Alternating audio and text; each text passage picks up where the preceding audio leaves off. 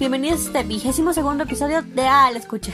Yo soy Alejandra Tai y hoy vamos a tener nuestro episodio un tanto diferente, ya que estamos en el mes de septiembre, para los que nos escuchan de manera internacional, este año es un tanto especial porque se celebra el bicentenario de la independencia de Guatemala. Eso significa que llevamos 200 años, lo cual son dos siglos de independencia.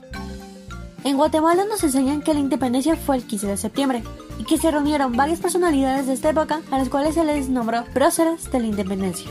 Sin embargo, la independencia va más allá de esas firmas. Este hecho marcó el fin de la etapa colonial y trajo consigo un nuevo modelo de organización política, social y económica. En todo este acontecimiento histórico existen varias versiones, y por eso el bicentenario no se puede entender como un fenómeno ni aislado ni espontáneo, ya que fue el resultado de un proceso político y social que se llevó a cabo durante los años previos a la independencia. También hay que aclarar que esta independencia no solo es de Guatemala, sino de manera regional.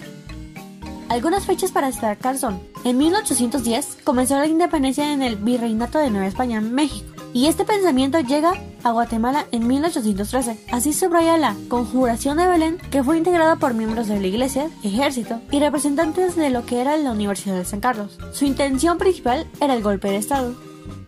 En 1820 y 1821, después de tres siglos de dominación española y tras la revolución liberal de Rafael de Riego en España, la élite criolla proclamó su independencia de la corona el 15 de septiembre de 1821.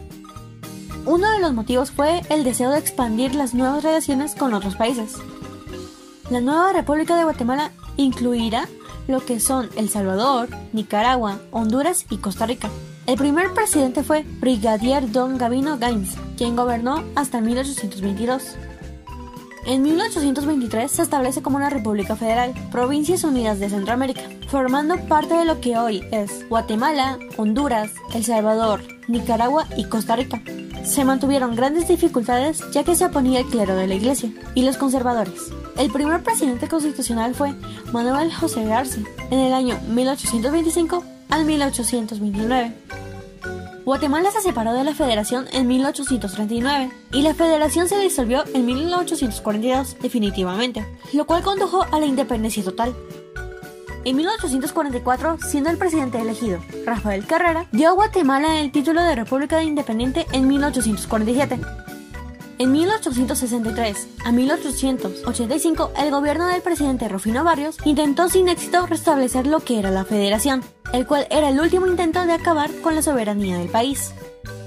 Seis años después de la muerte de Carrera, principió lo que era la reforma liberal y se estableció en los regímenes liberales de corte dictatorial. El café se volvió el principal cultivo hasta el año 1901, que durante el gobierno de Manuel Estrada Cabrera nombró a Guatemala como República Bananera. Este mismo año se iniciaron lo que son las intromisiones de lo que son los asuntos del Estado, de parte de organizaciones norteamericanas como la UFCO, United Fruit Company, en inglés, una de las principales en el país. Se dice que el gobierno de José Ubico fue uno de los que más han marcado la historia de lo que es Guatemala, que comprende del 15 de febrero de 1931 al 1 de julio de 1944. Lo que más caracteriza el periodo fueron los intentos de estabilizar las finanzas del Estado, por lo que se redujo los gastos públicos. Sus impulsos a beneficio de la actividad cafetera fueron la construcción de carreteras y puentes. El trabajo forzado fue hecho por indígenas que eran vigilados por los militares. Sin embargo, algunas características negativas fueron que envió el paredón de fusilamiento a los opositores internos de su partido e impuso censura a la prensa, de modo que todas las noticias debían de ser autorizadas previamente por él, un día antes de su publicación. Además, hizo cambios en el artículo 66 de la Constitución para prolongar su permanencia en la presidencia. Utilizó la denominada ley de fuga, por medio de la cual los acusados de delitos políticos eran ejecutados extrajudicialmente en un lugar conocido como La Barranquilla, cercano al lugar donde en 1950 se construyó el estadio Mateo Flores. En 1944, en medio de la Segunda Guerra Mundial, se produjo la Revolución de Octubre, que derrocó el régimen militar de entonces y se inició 10 años de gobiernos electos que intentaron oponerse a la frontera e imponer reformas sociales, pero fueron derrocados en 1954 cuando los intereses de la UFCO se vieron afectados por dichas reformas.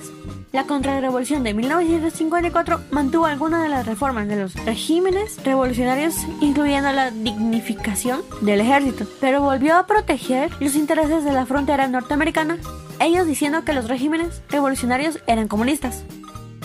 En 1960, en el marco de la Guerra Fría, se inició la Guerra Civil y un periodo de inestabilidad política con golpes de Estado y elecciones fraudulentas. El conflicto armado dejó un saldo de más de 250.000 víctimas, entre muertos y desaparecidos, según datos de la Comisión para el Esclarecimiento Histórico, según la cual más del 90% de las masacres fueron cometidas por el ejército y los grupos paramilitares progubernamentales de Guatemala.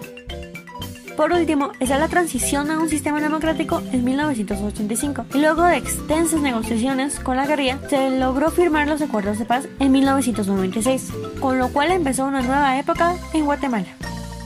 Otras fechas que se pueden mencionar son la renuncia del expresidente Otto Pérez Molina y la ex vicepresidenta Roxana Valetti en 2015 y el comienzo del COVID-19 en Guatemala en marzo del 2020.